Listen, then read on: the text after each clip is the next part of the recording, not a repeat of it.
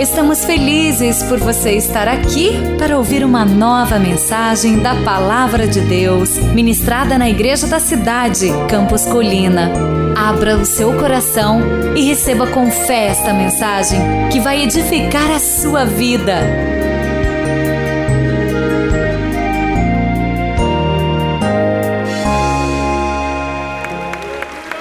Abra sua Bíblia e assim está escrito em Isaías capítulo de número 6, de 1 a 9.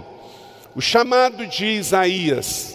No ano em que o rei Uzias morreu, eu vi o Senhor assentado no alto, no alto e exaltado trono, e a aba das suas vestes enchia o templo. Acima dele estavam serafins, cada um deles tinha seis asas, e com duas cobriam o rosto, e com duas cobriam os pés, e com duas voavam.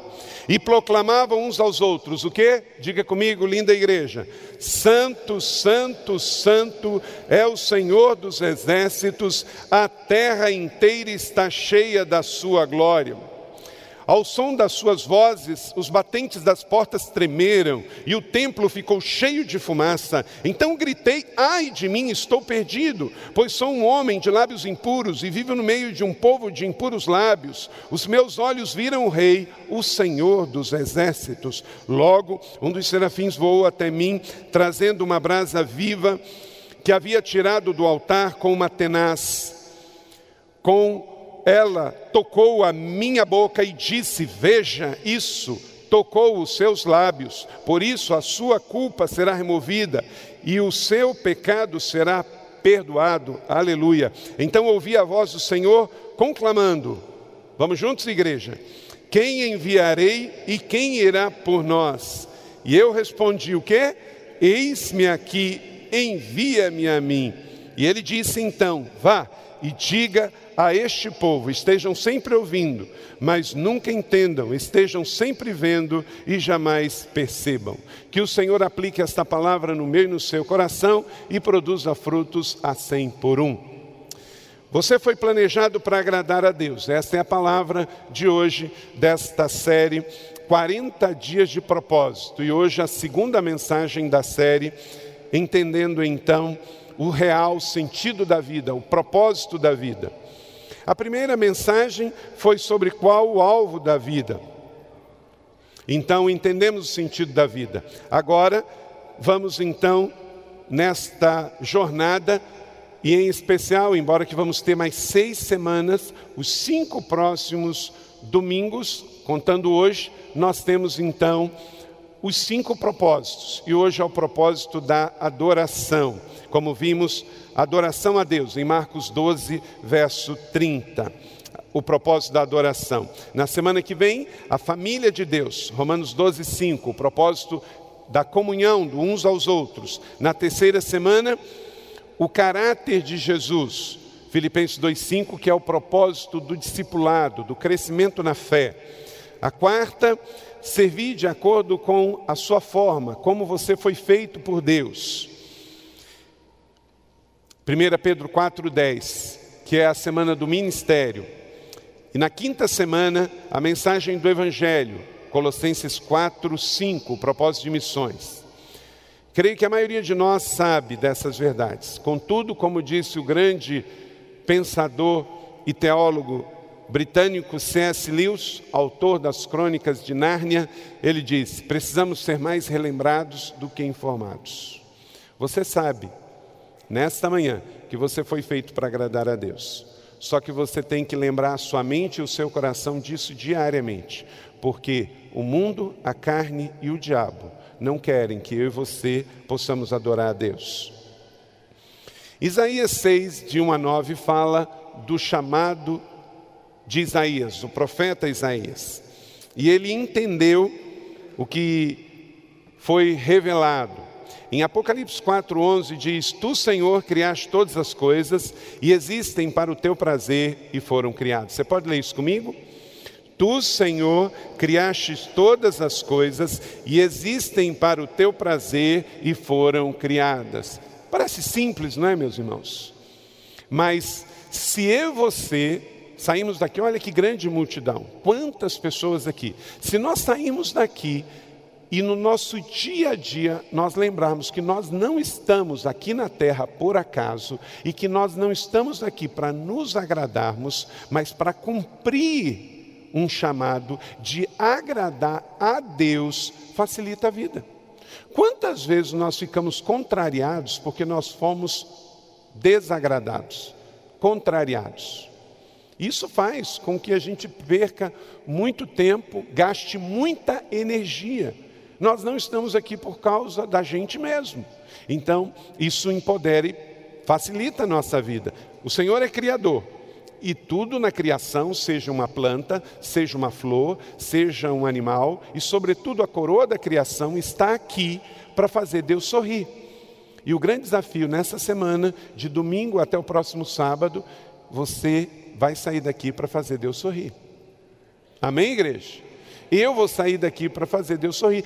Entenda o seguinte: não importa onde você trabalhe, não importa qual a sua profissão, não importa se você mora em casa alugada ou própria, não importa se você está empregado ou desempregado, não importa nenhuma circunstância, onde você for, faça Deus sorrir com o que você é, com o que você tem. Que Deus olhe do céu e traga aplauso para a terra por causa de você. E você vai ter do seu lado, na sua família, no seu trabalho, na sua escola, pessoas fazendo o oposto. Elas vão estar desagradando a Deus, elas vão estar fazendo Deus chorar mas Deus vai olhar para você e ele vai rir. Então ele vai ver que vale a pena, que nem tudo está perdido, que com você é diferente. Não importa que as outras pessoas não estejam fazendo o que é correto, você vai prestar conta do que você tem que fazer. É você que tem que agradar o seu Criador. Ame ao Senhor, o seu Deus este é o primeiro mandamento, é o mandamento do amor. As Escrituras nos ensinam que a adoração é algo extremamente importante para Deus. A adoração é a vida, é o idioma do reino de Deus. Romanos 11, 36 está escrito, leia comigo essa declaração linda de adoração. Pois dele, por ele e para ele são todas as coisas, a ele seja a glória para sempre. Amém. Isso aqui é um hino de adoração. Tudo, se você for comer, você vai adorar a Deus. Por exemplo, comer para passar mal, você adora a Deus? Não. Você não pode comer para passar mal. Você tem que comer por prazer, por satisfação. Você não pode trabalhar até passar mal. Por quê? Porque você não vai estar adorando a Deus. Então você ganha se você fizer hora extras. E aí você se mata para fazer muita hora extra para ganhar mais. Só que aí você perde sua saúde, perde sua família. Será que valeu tanto a pena assim? O custo-benefício, será que foi efetivo? Será que você adorou a Deus com o seu trabalho desta forma? Então entendo que Paulo diz em Coríntios que tudo que a gente faz deve agradar a Deus. Seja um comer, comer equilibradamente. Seja trabalhar, trabalhar equilibradamente. E meus irmãos, nesses dias, até isso eu tenho que falar. Exercício tem que ser feito equilibradamente. Tem gente que se converteu a um culto chamado culto ao corpo. Às vezes eu fico olhando, esses dias eu estava vendo pessoas com uma idade já mais madura andando, andando debaixo, nesse verão, estava mais de 35 graus, às duas horas da tarde depois do almoço. Gente, isso não é sábio. Você, se você está viciado no exercício, também é um outro problema. Ao ponto de não perceber que sol em excesso na cabeça faz mal à saúde. Você está andando lá, tem um mal súbito, cai e bate a cabeça, e aí? O que, que adiantou o exercício? Tudo tem que ser feito com equilíbrio, tudo tem que ser feito com bom senso. A caminhada tem a sua hora, ou é de manhã ou é no final da tarde, mas você não pode fazer qualquer hora, porque não, porque eu preciso, porque eu preciso, porque eu preciso. Se você comer desesperadamente, você não está comendo para agradar a Deus. Se você trabalhar desesperadamente, você não está trabalhando para adorar a Deus. Se você fizer exercício para o culto ao corpo e não sabe entrar numa academia sem fazer um selfie para botar no Instagram, tem alguma coisa errada tem alguma coisa errada. Você precisa parar e refletir se você está agradando Deus. Imagina, Deus sorrindo mais ou menos de você porque a sua foto saiu bonita ou não bonita no Instagram, não é? Principalmente se você botou um filtro, né? Então, antigamente precisava de Photoshop, agora basta só ser ter uma rede social para você botar um filtro nela. Então, o equilíbrio, o bom senso. Por quê?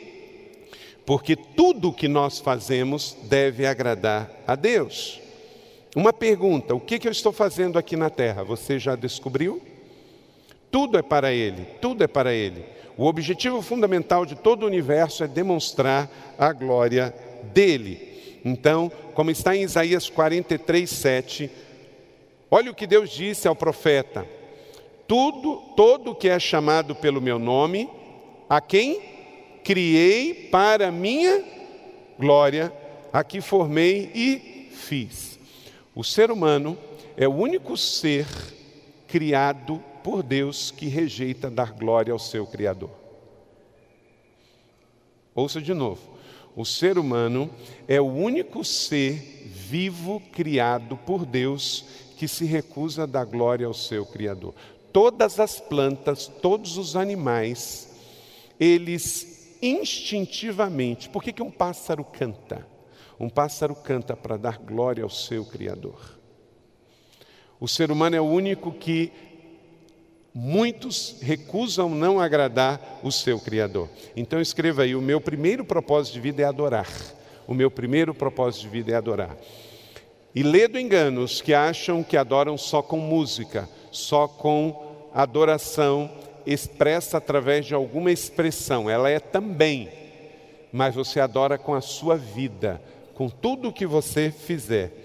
Romanos 12, 1. Por causa da grande misericórdia divina, peço que vocês se ofereçam a Deus como um sacrifício, dedicado ao seu serviço e agradável a Ele. Essa é a verdadeira adoração que vocês devem oferecer a Deus. Lemos aqui então o texto de Isaías, capítulo 6, verso de 1 a 9. Por que a referência no ano que o rei morreu? Uzias ou Azarias é o mesmo cidadão, foi o décimo rei de Judá. Ele teria começado a reinar por volta do ano 792 antes de Cristo. A sua história consta no segundo livro das Crônicas de Israel, na Bíblia, do capítulo 26 e também em Segundo Reis. Ele foi contemporâneo deste profeta que lemos nas escrituras, o profeta Isaías. Uzias foi um grande guerreiro, filho do rei Amazias. Ele foi considerável um engenheiro notável. Ele projetava armas, ele arremessava grandes pedras através de catapultas que ele inventou e construiu. Israel se tornou uma potência bélica nos dias do rei Uzias. Ele defendeu a nação de inimigos. Possuiu grandes fazendas, construiu grandes reservatórios de água, fortificou torres, edificou uma cidade chamada Elate e foi um dos reis que esteve maior tempo no poder em comparação com outros reis. No seu exército havia grande influência e grande poder, e ele levou Israel até o Egito. Nos últimos anos da sua vida, ele pegou lepra ao tentar subverter a lei de Moisés e queimar incenso no templo. O que era reservado aos sacerdotes, ele tomou para si. Morreu isolado num palácio à margem do poder, pois era leproso. Uzias foi um rei que começou muito bem, levou fama, honra, glória e poder para Israel, mas terminou bem, porque no final da vida ele passou a desagradar a Deus ele negou a adoração a Deus e passou a adorar falsos deuses com incensos profanos no templo de Jerusalém. Meu irmão, olha para cá. Um grande problema de muitos crentes é o que aconteceu com os dias. Vão esfriando na fé. Quando se convertem, estão cheios de fogo, está cheio de poder, aí ganham pessoas para Jesus, evangelizam, mas com o tempo começam a parar de orar, começam a parar de agradar a Deus nas pequenas coisas, não leem mais a Bíblia, vêm para um culto, não dizem nem mais um amém. Eu tenho 25 anos de ministério pastoral.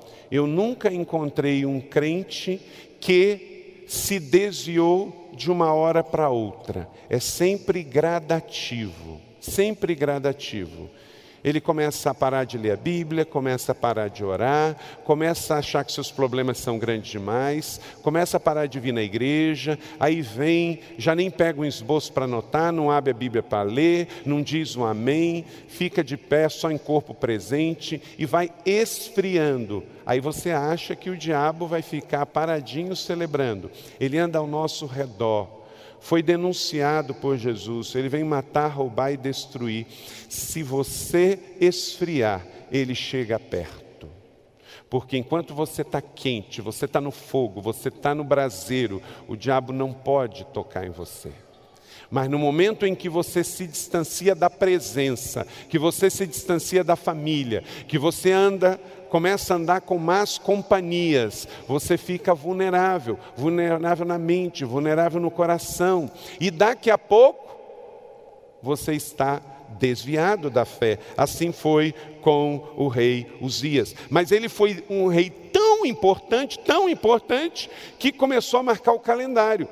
Isaías foi chamado no ano em que morreu o rei, quer dizer, Uzias morreu mas as pessoas começaram a marcar aquele ano não pelo nome do ano, mas pelo nome de Uzias, porque foi o ano em que ele morreu. Você não pode só viver bem, você tem que terminar bem. Diga comigo, em nome de Jesus, eu vou terminar bem. Eu vou combater o bom combate, vou acabar a minha carreira e vou guardar a minha fé. Porque, meu irmão, não é o seu trabalho, não é o seu intelecto, não é a sua boa vontade, não é o seu dinheiro que vai te levar para o céu, para a eternidade. É a fé firme no Senhor Jesus Cristo. Ela é que vai te levar. Então, viva agradando a Deus, mas morra agradando a Deus também. Que você, nos últimos anos da sua vida, dê muito fruto para o Senhor. Então, Vamos lá então nesse texto. Aqui temos então quatro passos: purificação. O texto fala de purificação. Ai é a consciência do temor que gera a santidade. Diga comigo, ai. Não é assim? É quando a, a ficha cai, ai, não é? Então é a consciência de temor. O texto também fala nesse diálogo entre Isaías e o anjo do Senhor, consagração. Veja, a vitória da santidade gera a consagração. Veja. Três, a disponibilidade. Quem irá? Eis-me aqui, envia-me a mim. Porque quando a, a consciência de purificação, quando você vê o desafio, você se dispõe. Você se dispõe. Eu vou, conta comigo. E vamos ver também a outra palavra destacada que é vá. A adoração gera a comissão. Então a comissão é para levar o envio, é para você ir adiante, porque qual o propósito de um adorador? Gerar outro adorador. Então a adoração é agente de missões. Então você foi planejado para adorar a Deus, por isso você precisa, escreva aí em primeiro lugar, ter uma vida de temor a Deus. Vamos dizer isso juntos? Ter uma vida de temor a Deus. Como Isaías, ai, ai. Quer dizer, eu estou consciente, eu entendi. Estou em terra santa. No Salmo 24, 3 a 5, quem poderá subir no monte do Senhor? Quem poderá entrar no seu santo lugar? Quem? Quem, igreja? Lê comigo. Aquele que tem as mãos limpas e o coração puro, que não recorre aos ídolos nem jura por deuses falsos. Ele receberá bênçãos do Senhor e Deus, seu Salvador, lhes fará justiça. Vocês serão enviados para o meio em que as pessoas farão o oposto dessas duas coisas. Quem vai subir ao monte do Senhor? Quer dizer, quem vai para a eternidade com o Senhor? Quem está salvo? Quem não tem boca suja e quem não adora falsos deuses. O que, que a gente mais vê aí fora é isso, né? As pessoas falam palavrão como elas falam arroz e feijão. Porque está dentro delas. Você bota para fora aquilo que você está dentro de você. E se prostram diante de falsos deuses.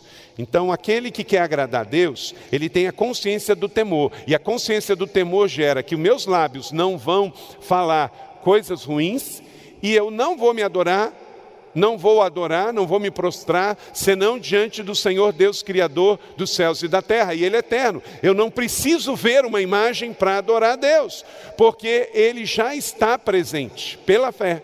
Amém? Então entenda isso.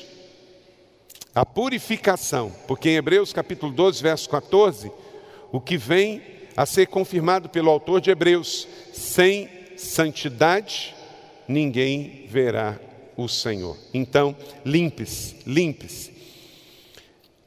A vida de limpeza espiritual que o Senhor quer de mim e com você, não é para a gente se achar melhor do que os outros, não.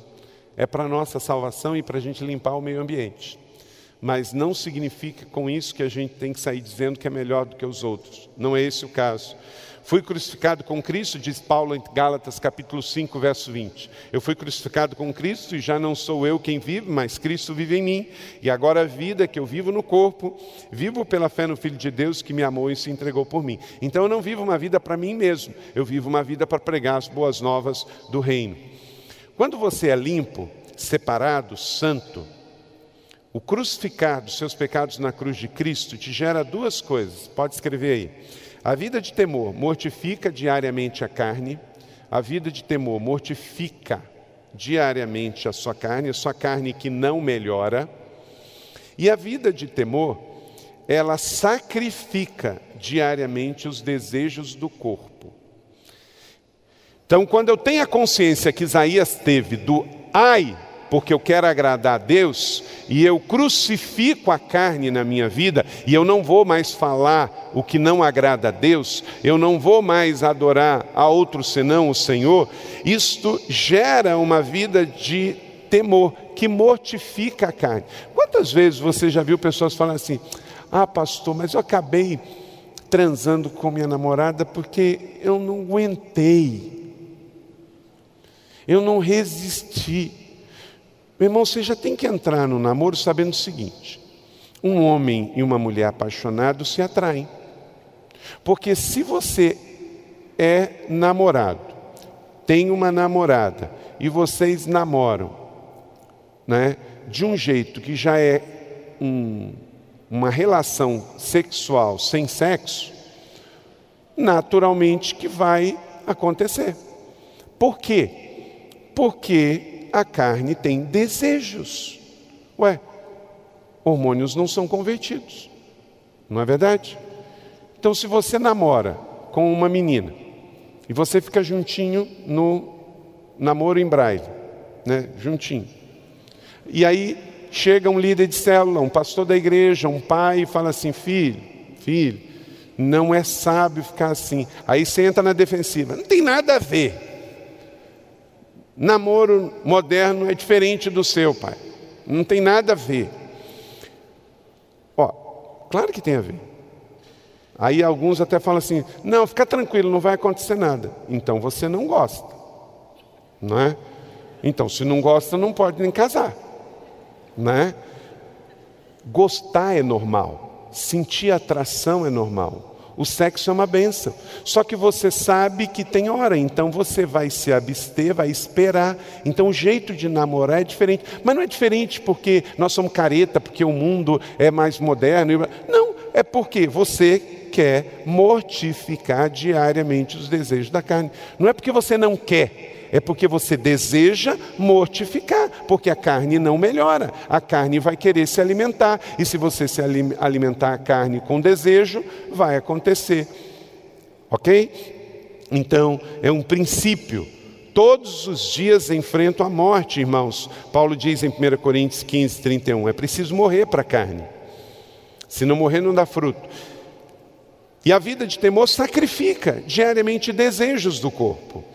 Não ofereçam os membros de vocês ao pecado como instrumento de injustiça. Antes, ofereçam a Deus, a quem voltou dos mortos para a vida, e não ofereçam os vossos membros do corpo de vocês a Ele, como instrumento de justiça.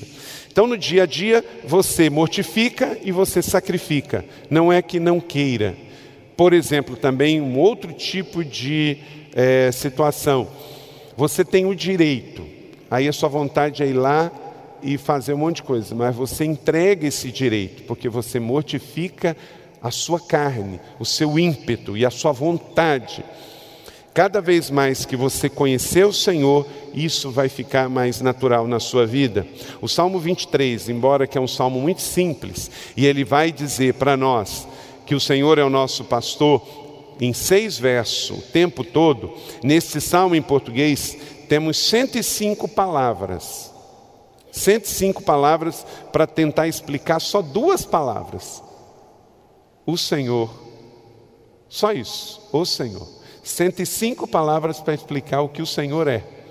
Em hebraico não são 105, em hebraico são 54. Para você ver como é que o hebraico é mais rico do que o português. Por isso que uma palavra em hebraico significa tantas coisas. No original, Davi usou 54 palavras para explicar o que o Senhor é. E nós usamos 104 para tentar, através do Salmo 23, com seis versos. Mas ali só tem uma verdade: o Senhor é. O Senhor é. O Senhor é. O Senhor é. O Senhor é. Amém? E à medida em que você entende que Ele é Yahvé e que Yahvé é o seu pastor, Jeová chamar é o seu nome, nada lhe faltará. Amém? Porque Ele é El Shaddai, Ele é El Elohim, Ele é El Elão, Ele é Javé Nissi. Ele é o Deus Todo-Poderoso, Ele é o Deus Altíssimo, Ele é o Deus Eterno, Ele é o Deus que é a sua bandeira, e Yahvé é o seu nome, Yahvé nós adoramos, Yahvé nós celebramos, Yahvé eternamente o nosso Deus. Amém? Outra coisa que nos traz aí, se eu quero de fato entender que eu fui planejado para adorar a Deus, eu preciso buscar consagração pessoal. Então, eu tenho a consciência do temor, eu mortifico a carne, eu sacrifico os meus desejos, quer dizer, eu posso, mas eu não quero. E aí eu busco a consagração pessoal. Veja, olhe para dentro de você e veja. Como é que você está por dentro? Dá para Deus te usar assim? Deus usa vaso pequeno, vaso grande, vaso bonito, vaso feio, vaso pintado, vaso incolor. Deus só não usa vaso sujo. Como é que você chegou aqui nesta manhã para celebrar a ceia do Senhor? Como que está as suas mãos? Como está o seu coração? Dá para Deus te usar assim? Em 2 Coríntios 7, 1. Amados, visto que temos essas promessas, purifiquemos de tudo que contamina o corpo e o espírito e aperfeiçoando a santidade no temor ao Senhor. Então Deus quer que olhemos para dentro de nós e possamos nos purificar.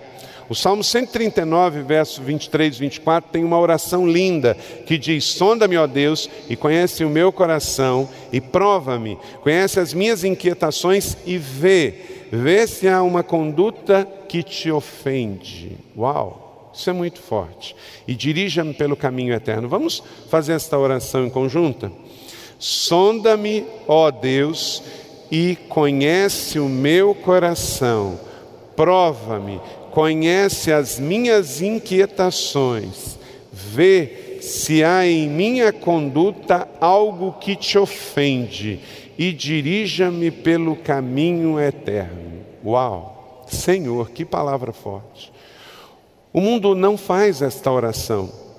Uma pessoa, ela mente, ela rouba, ela defrauda, ela prostitui, e aí você pergunta para ela, fala assim: "Não, mas é a minha vida". Você já viu a história aí das marchas da vadia? O corpo é meu, eu faço o que eu quiser. Só que a pessoa perde a visão de que ela não é criadora, ela é criação. A vida não é um bem nosso. Nós recebemos do Criador a vida como uma atribuição, como lemos no livro essa semana, breve, curta, temporária e passageira. Então, a grande questão não é o que eu acho que eu faço com o meu corpo. Eu tenho que perguntar como está aqui no Salmo 39. Isso ofende quem fez o meu corpo? Essa é a pergunta que eu tenho que fazer. Eu não tenho que olhar para dentro de mim e eu dar uma nota se eu gostei ou não, se eu fiz bem ou não. Eu tenho que olhar para o manual do fabricante, que é a Bíblia Sagrada, que é o manual da vida, e ver se o que eu estou fazendo no meu trabalho, na minha vida, no meu namoro, com o meu corpo, com as minhas atitudes, se agradam o Criador, se ofende o Criador. Por exemplo, uma pessoa educada que fuma, ela não simplesmente pega um cigarro e acende, ela pergunta se aquilo ofenderia a pessoa que está ao lado. Não é assim? A pessoa tem um vício, é um direito dela, de fumar. E a pessoa educada, que coloca a educação acima do vício, ela vira e pergunta assim: Eu posso fumar? Isso te ofende?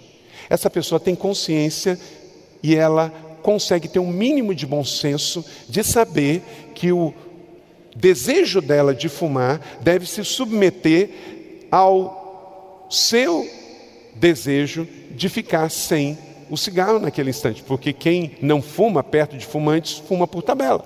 Não é verdade? Eu já passei por muitas situações assim. Você se importa? Eu digo, me importo. Você poderia não fumar agora? Depois a gente. Ok, Agora, o servo de Deus, ele deve entender isso. Eu não vou fazer isso. Não é porque eu não gosto, é porque isso ofende o meu Criador. É porque o meu Criador não gosta disso. Pegou? Pegou? Então, busque a consagração pessoal, vai e veja. Pecado cansa, o arrependimento alivia. Em Marcos capítulo 7, 6 a 13, fala de consequências de uma vida religiosa. A vida religiosa, ela tem culto só de lábios, coração distante, culto em vão, ensino de homens, abandono de mandamentos, rejeição da palavra, mas a adoração que Deus quer é a que está em João 4, 24, em espírito e em verdade. Adoração é estilo de vida. Saia daqui para adorar a Deus com o espírito da verdade nos seus lábios. Três, você foi planejado para adorar a Deus, por isso você precisa andar em disponibilidade para com Deus. Quem irá? Eis-me aqui, envia-me. Consagração leva a entrega. Em 1 Samuel 3,16, Samuel, meu filho, estou aqui, respondeu o Senhor. Que toda vez que essa semana o Senhor te chamar, não dê sinal de ocupado. Amém? Que você diga: Eis-me aqui, Senhor, eu estou disponível, eu estou disponível para ver e para obedecer o teu chamado. Deus chamou Samuel, Deus chamou Moisés, Deus chamou Abraão, Deus chamou Jeremias e eles disseram: Sim, Senhor, que você também possa dizer. Deus não está à procura de capacitado, Deus está à procura de pessoas disponíveis, pessoas que estejam prontas para o sim. Nesta semana, no seu trabalho, Deus vai te chamar e vai dizer: Filho, filho, venha e veja, que você possa ouvir e atender e obedecer. E adorar a Deus lá no seu trabalho, porque você não precisa vir na igreja para adorar a Deus. Quarto e último, você precisa aceitar o seu comissionamento pessoal. Você foi planejado para adorar a Deus, por isso você precisa aceitar o seu comissionamento pessoal. Diz o texto: vá, vá. São necessárias apenas duas pessoas comprometidas com uma visão para que um movimento se inicie. E que nesta manhã tenha mais do que isso. Deus faz tudo com um propósito, e com um propósito Ele te criou. Com um propósito Ele te salvou, com um propósito Ele te chamou, com um propósito Ele te trouxe aqui nesta manhã, com um propósito você tem a Bíblia na mão, com um propósito você sai daqui comissionado. João 17, 18: Assim como me enviaste ao mundo, eu os enviei ao mundo. Esta é a maior declaração de visão. Somos todos enviados. Davi, ele morreu, mas serviu a Deus na sua geração.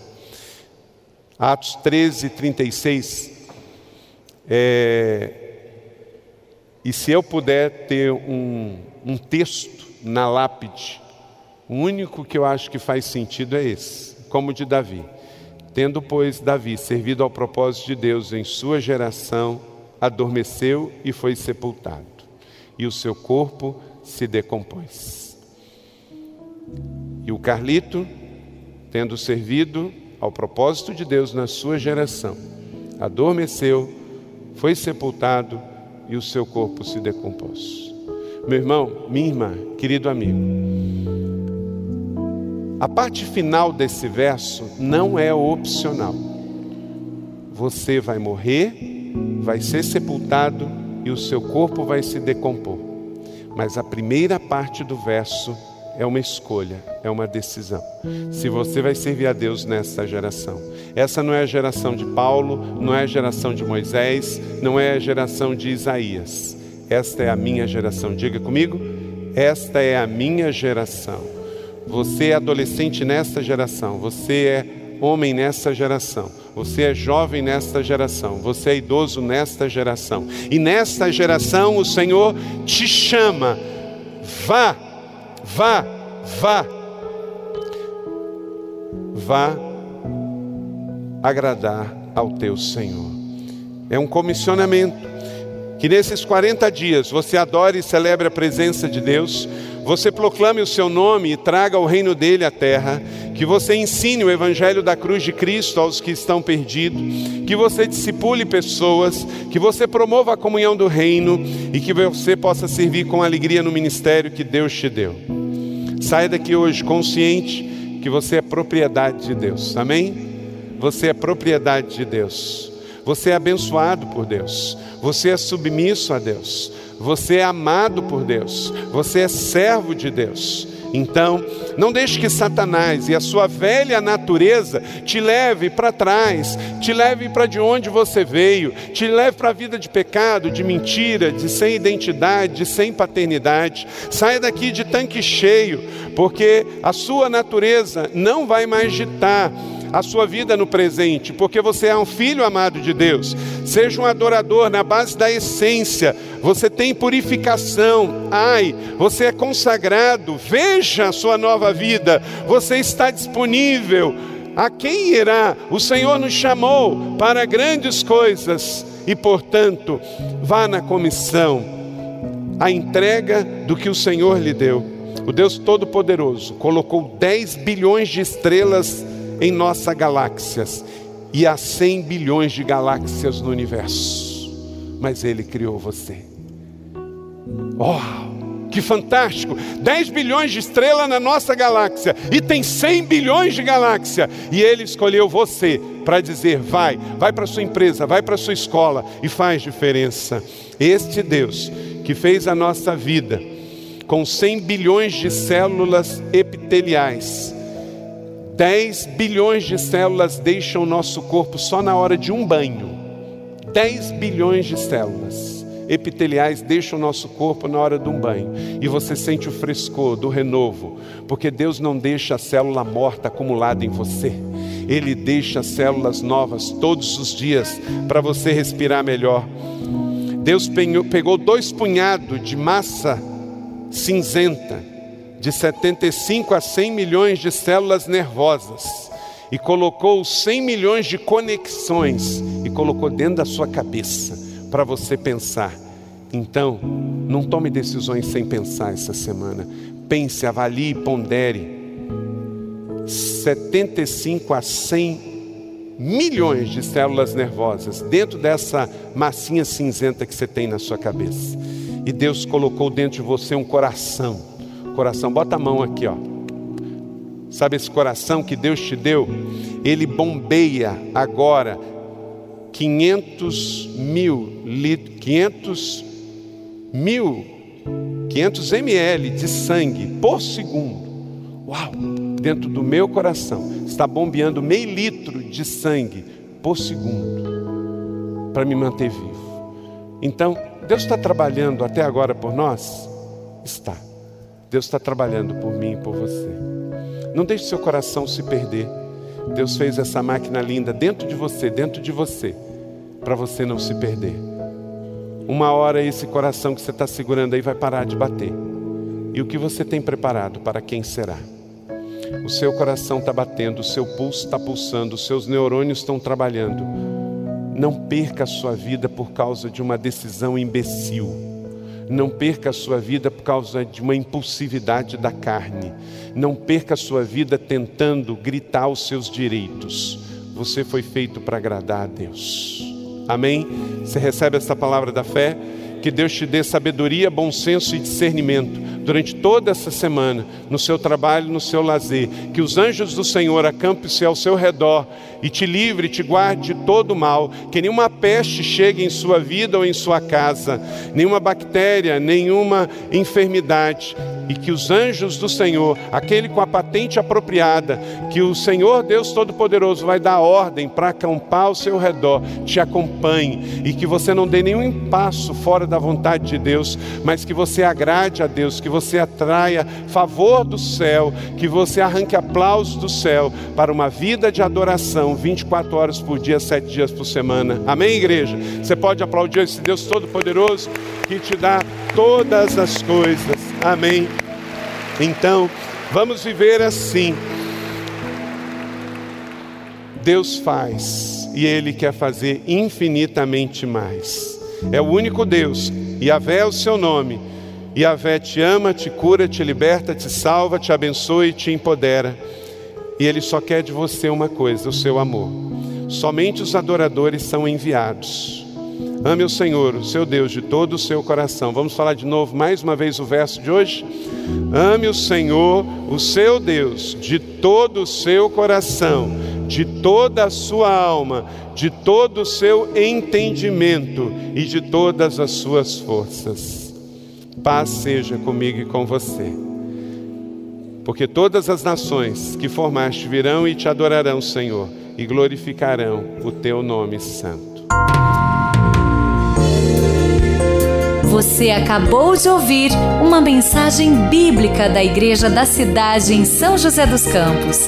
Se esta mensagem abençoou sua vida, compartilhe com seus amigos em suas redes sociais. Obrigada e que Deus te abençoe.